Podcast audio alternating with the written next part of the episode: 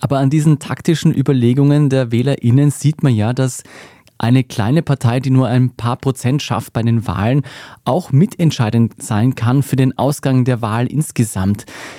Welchen etablierten Parteien würde denn die Bierpartei, so viel Stimmen sie auch immer bekommt, denn Stimmen wegnehmen?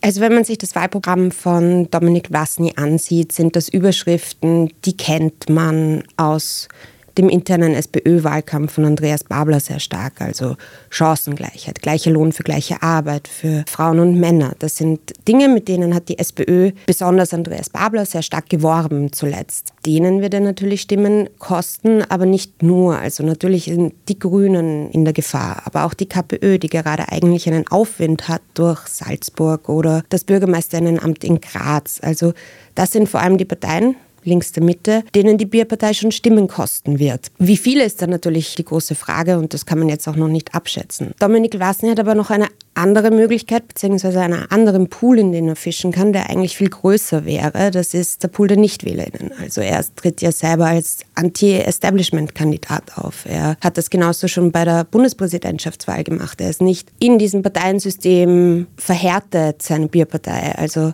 das ist was Neues, das ist was Frisches. Gegen diese Parteistruktur, wie wir sie kennen, tritt er auch auf. Das heißt, dort, wenn ein Angebot an die rund 1,6 Millionen Nichtwählerinnen, die wir in Österreich bei der Nationalratswahl 2019 hatten, denen ein Angebot schafft, könnte er dort in einem Pool fischen, der fast so groß ist wie der bei der Nationalratswahl 2019, der SPÖ, Grüne und KPÖ gewählt haben, weil das waren nur 1,7 Millionen Menschen. Also das sind etwa gleich viele Stimmen, die da zu ergattern wären. Diese 1,6 Millionen schafft er natürlich nicht alle, aber da könnte er einen Teil sicher überzeugen.